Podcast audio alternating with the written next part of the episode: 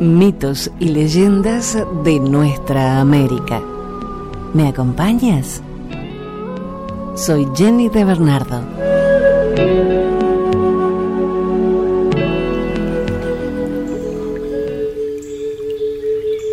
En nuestro encuentro de hoy vamos a recorrer mitos y leyendas de México. Comenzamos con los lacandones. Son un grupo indígena del tronco maya que habita en la selva lacandona, en la frontera entre México y Guatemala, específicamente en el estado de Chiapas, en México. Los lacandones se llaman a sí mismos Achwinik, que significa verdaderos hombres. Se piensa que originalmente el vocablo lacandón se refería a un grupo hablante de Chortí, el cual en tiempos de la conquista habitaba en una pequeña isla en el río Lacantún, en el extremo sur de la selva, y que se autodenominaban los de Lacantún, que significa en Chortí gran peñón o piedra erecta, y al ser españolizado se convirtió en lacandón o lacandones. Los Hatchwinik son hablantes de un idioma estrechamente relacionado al maya yucateco. Su sistema religioso se basa en los ciclos de la naturaleza. Los lacandones consideran que en los templos míticos los dioses supremos habitaron la tierra y que sus moradas eran los grandes centros arqueológicos asentados en la región, como son Palenque, Yaxchilán y probablemente Piedras Negras.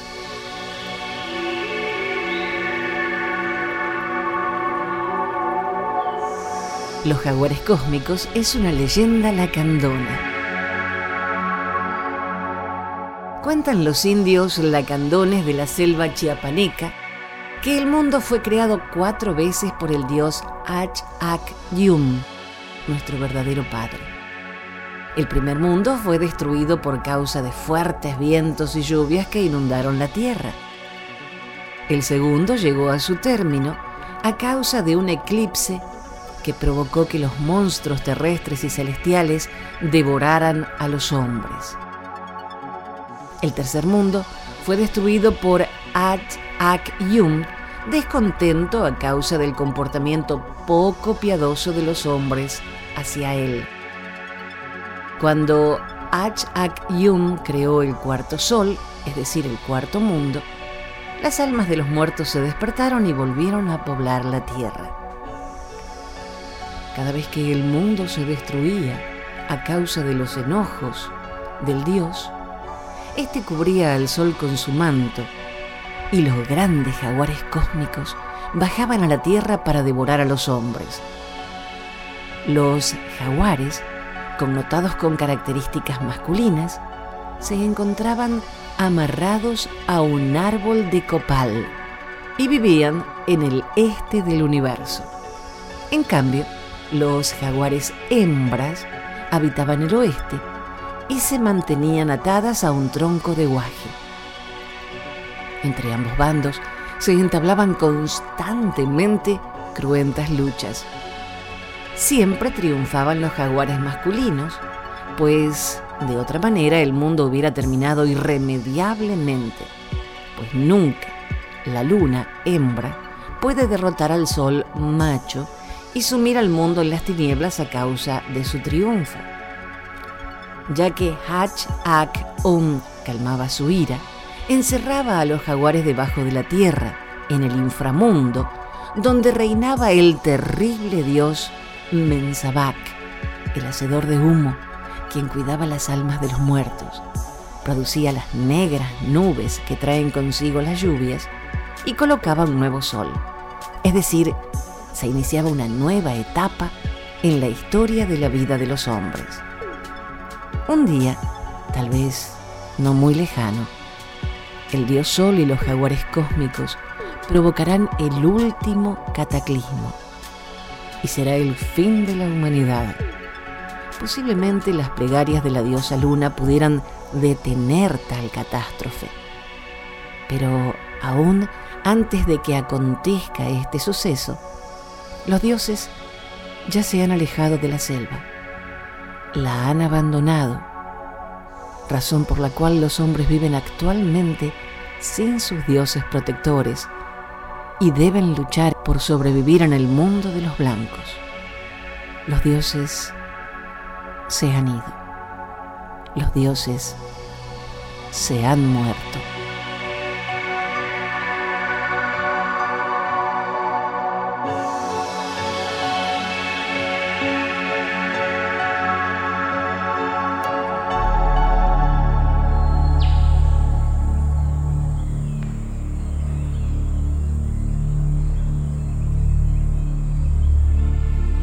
Los nahuas son un grupo de pueblos nativos de Mesoamérica al que pertenecen los mexicas y otros pueblos antiguos de Anáhuac que tenían en común la lengua náhuatl. Su nexo principal era su lengua, el náhuatl o mexicano o náhuatl, además de grandes similitudes en su religión y cosmovisión. En la cosmovisión nahua, al centro del universo se encuentra Tlalticpac, que quiere decir en el suelo firme, porción de la Tierra extendida horizontal y verticalmente, constituye gran parte del mundo visible material. Este se encuentra rodeado de una inmensidad de agua, Teoatl, agua divina, que se prolonga hasta que se reúne con los cielos esta última es el Liwik Atl, agua celeste. El universo se distribuye en cuatro cuadrantes o rumbos que parten desde el mismo ombligo de Tlalticpac. Mirando hacia el poniente por donde el sol se pone, es la casa de oeste y lo simboliza el color blanco. Hacia la izquierda está el sur, que se simboliza con el azul frente de la Casa del Sol, rumbo este, se simboliza por el color rojo que representa la luz, la fertilidad y la vida. A la derecha del camino del Sol está el cuadrante negro del universo, el rumbo de la región de los muertos. Los cielos eran capas esféricas, superpuestas, separadas por travesaños, a entender de los propios nahuas. Sobre los primeros se movían los distintos astros celestes y arriba de estos estaban las capas donde habitaban los dioses. Existen variantes en la denominación de los distintos cielos. Según la descripción pictórica del Códice Vaticano A, tenemos que el primer cielo es por donde se mueve la luna y las nubes. De Huicatl Metzli el segundo cielo es el lugar de las estrellas, Citlalco, que se dividía en dos grandes grupos. Las 400 estrellas del norte, Sentzon Mimixcoa, y las 400 estrellas del sur, Sentzon Huitznaua. El tercer cielo, Lihuicatl Tonatiu, era el cielo por donde el sol se movía diariamente desde el rumbo de la luz a su casa. El cuarto cielo, Lihuicatl Huitzlán era el cielo de Venus, que era el planeta mejor estudiado por los nahuas y asociado a Quetzalcoatl. Las estrellas humeantes, o Citlalín Popoca, como se llamaba a los cometas, pertenecían al quinto cielo. El sexto y séptimo cielo son los de la noche y el día. El octavo está en disputa. La versión más aceptada es que es el cielo de las tempestades. El noveno, décimo y undécimo, blanco, amarillo y rojo respectivamente, son la morada de los dioses. Teteocam, lugar donde ellos viven. Por último, el duodécimo y décimo tercero constituyen la mansión de la dualidad. Omeyocan, donde habita Ometeotl, región metafísica, fuente de generación y de vida.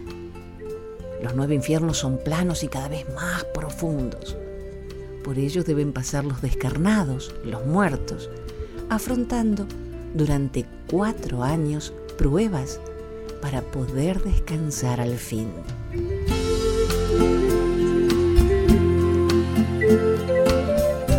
Chauchiotecolotl, precioso búho nocturno, dios del inframundo, de la pestilencia y del misterio, fue venerado y temido por los mexicas.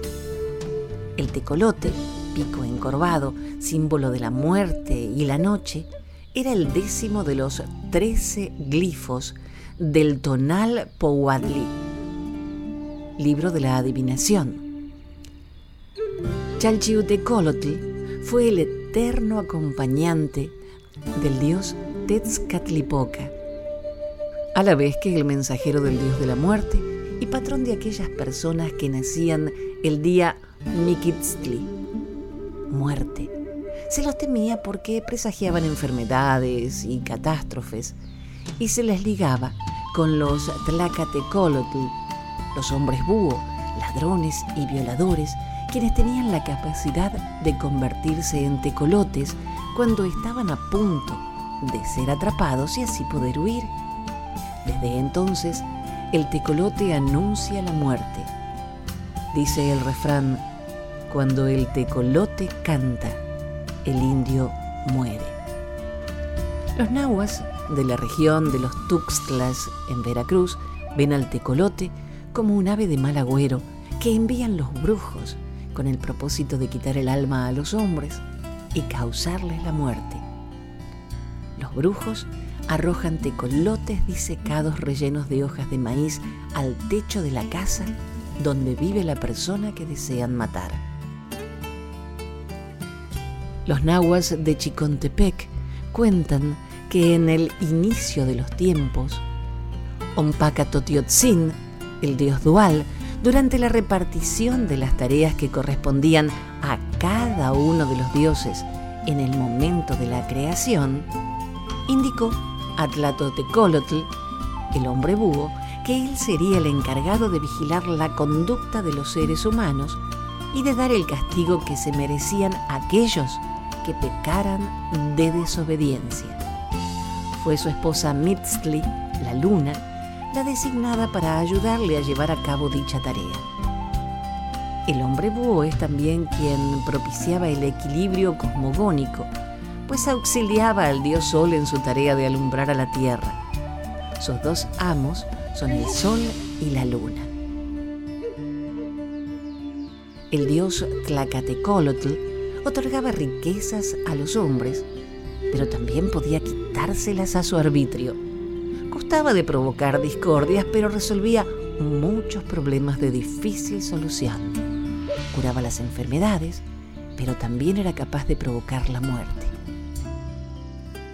era el actante mediador entre el bien y el mal. Debido a estas cualidades contradictorias y al poder que tenía para ejercerlas, fue un dios muy respetado y muy temido. La Catecolotl tenía un espejo luminoso y mágico en un cerro llamado Xicoatepec. Gustaba de usar indumentaria de color café y de llevar un sahumerio con copal en las manos del cual nunca se desprendía.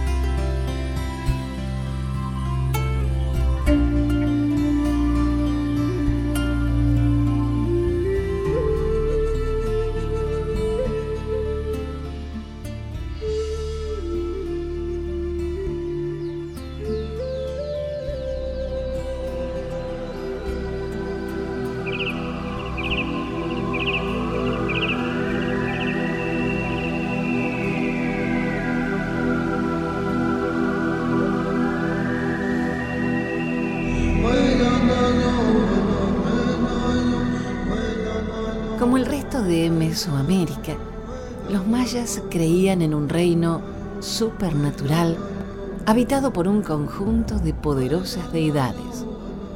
Estas deidades tenían que ser aplacadas con ofrendas ceremoniales y prácticas rituales. En el centro de la práctica religiosa maya se encontraba el culto a los antepasados difuntos, que actuarían como intermediarios para sus descendientes vivos en el trato con los habitantes del reino sobrenatural. Se consideraba que las fuerzas sobrenaturales impregnaban la vida, influyéndola en todos sus aspectos, desde las actividades cotidianas más sencillas, tales como la preparación de alimentos, hasta el comercio, la política y las actividades de la élite. Las deidades mayas regían todos los aspectos del mundo, tanto visibles como invisibles. Algunas leyendas mayas relativas al origen del universo cuentan que Kukulcán, el dios creador, y Tepeu, el dios del cielo, crearon al mundo. Cuando se afanaron en dar vida a las aves, el Quetzal nació de los soplos que los dioses dirigieron a un árbol de Guayacán. Con el soplo divino, las hojas azul verdosas del Guayacán salieron volando y en su vuelo adoptaron la forma de esta maravillosa ave de majestuoso y largo plumaje. Cuculcán el dios más importante del panteón maya, cuyo nombre significa serpiente de plumas, y precisamente de plumas de Quetzal, se conoce en la mitología quiché con el nombre de Gokumats.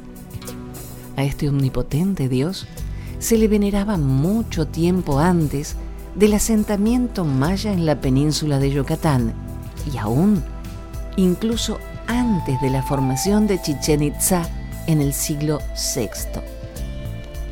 El libro sagrado de los mayas quichés, el Popol Vuh, relata que fue Gokomats junto a Tepeu quienes después de varios infructuosos intentos dieron forma al mundo donde no existía nada sino un tranquilo y apacible mar. Crearon la tierra y la poblaron de animales y de seres humanos. Antes de la creación, Tepeo Gokomats, la dualidad sagrada, vivía enterrada en plumas de quetzal. Un cierto día, el dios triple, llamado Ukuxkaj, corazón del cielo, dios del viento, las tormentas y el fuego, les despertó de su divino letargo con el propósito de inducirlos a realizar el acto supremo. En el templo dedicado a Kukulcán, construido por los mayas Itzáes en el siglo XII después de Cristo, en la ciudad de Chichen Itzá, ocurre un curioso fenómeno acústico. Se dice que en la famosa escalinata, donde aparece en los equinoccios de primavera y otoño la serpiente emplumada descendiendo, si una persona hace palmas en la parte de enfrente de la escalinata, el sonido se propaga en el peralte de los escalones y se produce un eco distorsionado que se escucha como el suave canto del quetzal. De aquellos quetzales que llegaron en tiempos pasados y de los cuales nos dice el Chilam Balam de Chumayel, llegarán a su ciudad los itzaes, llegarán plumajes, llegarán quetzales, llegará Cantenal, llegará Sequic, llegará Cuculcán, y en pos de ellos otra vez llegarán los Itzaes, y los Quetzales siguen estando presentes.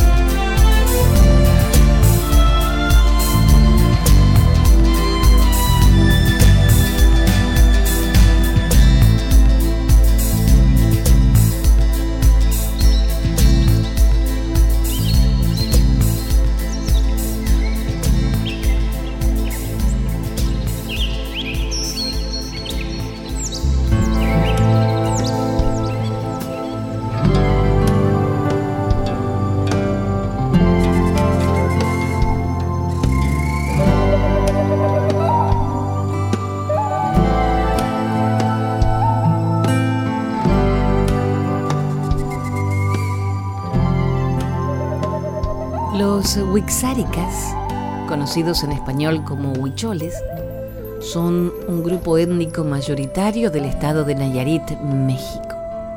El etnónimo huichol proviene de la adaptación al idioma náhuatl del autónimo huixarica, debido a que el idioma huichol, la A puede llegar a oírse como O. R y L son alófonos y la pronunciación de la X, que era sibilante, se interpretó como africada entre los siglos XVII y XVIII, época en que puede ocurrir el préstamo de la palabra. Pero la pérdida de la sílaba K dio como resultado Huitzol en náhuatl y su castellanización Huichol. La religión huixárica y la cora son prácticamente las únicas en México que cuentan con una población importante, 50%, de fuertes creencias tanto nativistas como animistas, es decir, con un arraigo religioso prehispánico y con menores influencias del catolicismo. El otro 50% de su población profesa el catolicismo. Su religión consiste en cuatro principales deidades, maíz, águilas, ciervos y peyotes, todas ellas descendientes del sol Tau. Sus actos religiosos se llevan a cabo en un monte llamado Quemado, en el estado de San Luis Potosí, en México. Este monte se encuentra dividido en dos, un lado para las mujeres y otro lado para los hombres. En sus actos religiosos suelen hacer uso del peyote. La religión va implícita a través de la vida del Huitzárika, forma parte de su identidad y está presente a lo largo de su accionar, de sus costumbres y en la cotidianeidad tanto individual como en lo comunitario. La religión viene a ser un compromiso fundamental en su existencia. Es parte de su cultura y de sus distintas formas de expresión. La Madre del Mar es un mito huichol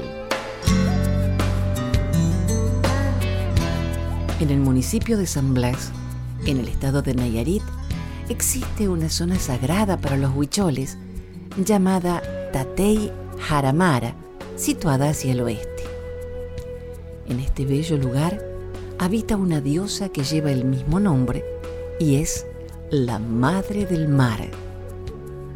Dice el pueblo Huixárica que el mar dio vida a todo lo existente en este mundo de ahí salieron los seres humanos cuando el mundo era oscuro y solamente la luna y las estrellas lo iluminaban.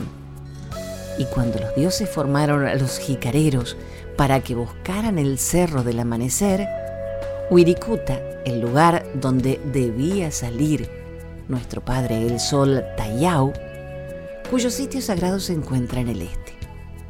Los colores simbólicos de este sitio son el azul y el morado.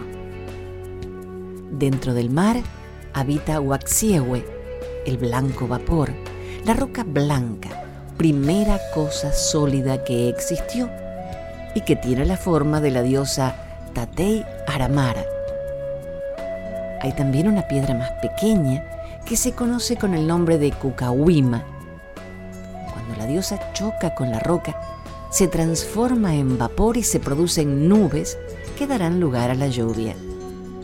El símbolo, tanto de la lluvia como de las nubes, es la serpiente alada, o el camino que toman nuestras madres de la lluvia, las tateteima, para llegar a los lugares sagrados de la cosmografía chola.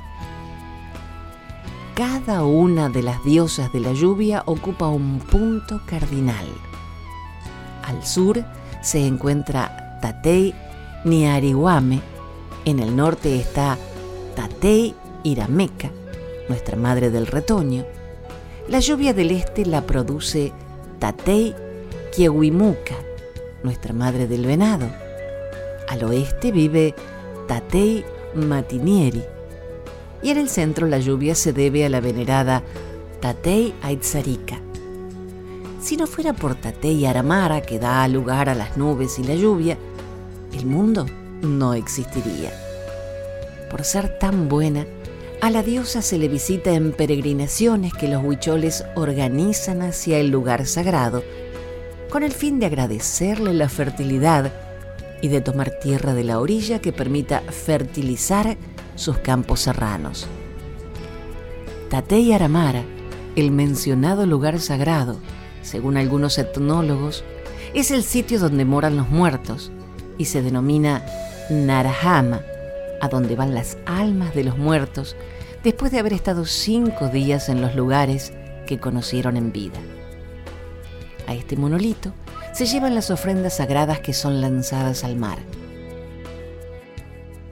Dichas ofrendas consisten en sikuri, ojo de Dios, elaborado con una cruz de carrizo y estambre alrededor de ella, que simboliza la tierra primaria.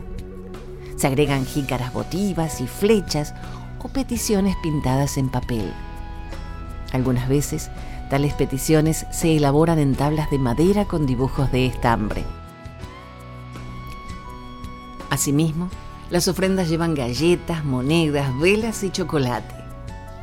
Este cerro, isla o monolito situado en el mar, y que como queda dicho simboliza a nuestra madre el mar, es ella misma que nos permite ver su cabeza y su mano, la izquierda. Su pelo lo forma el cielo, que lleva como adorno a los pájaros y a las nubes. Su vestimenta la forma el mar Pacífico, cuyo encaje le corresponde a la espuma que se forma al chocar contra la isleta y que le permite recoger las ofrendas que le brindan sus adoradores.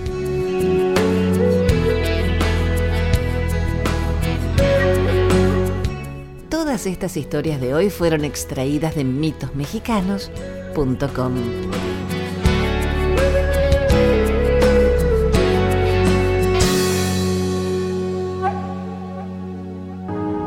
Un escritor y humorista alemán, la memoria es el único paraíso del que no podemos ser expulsados.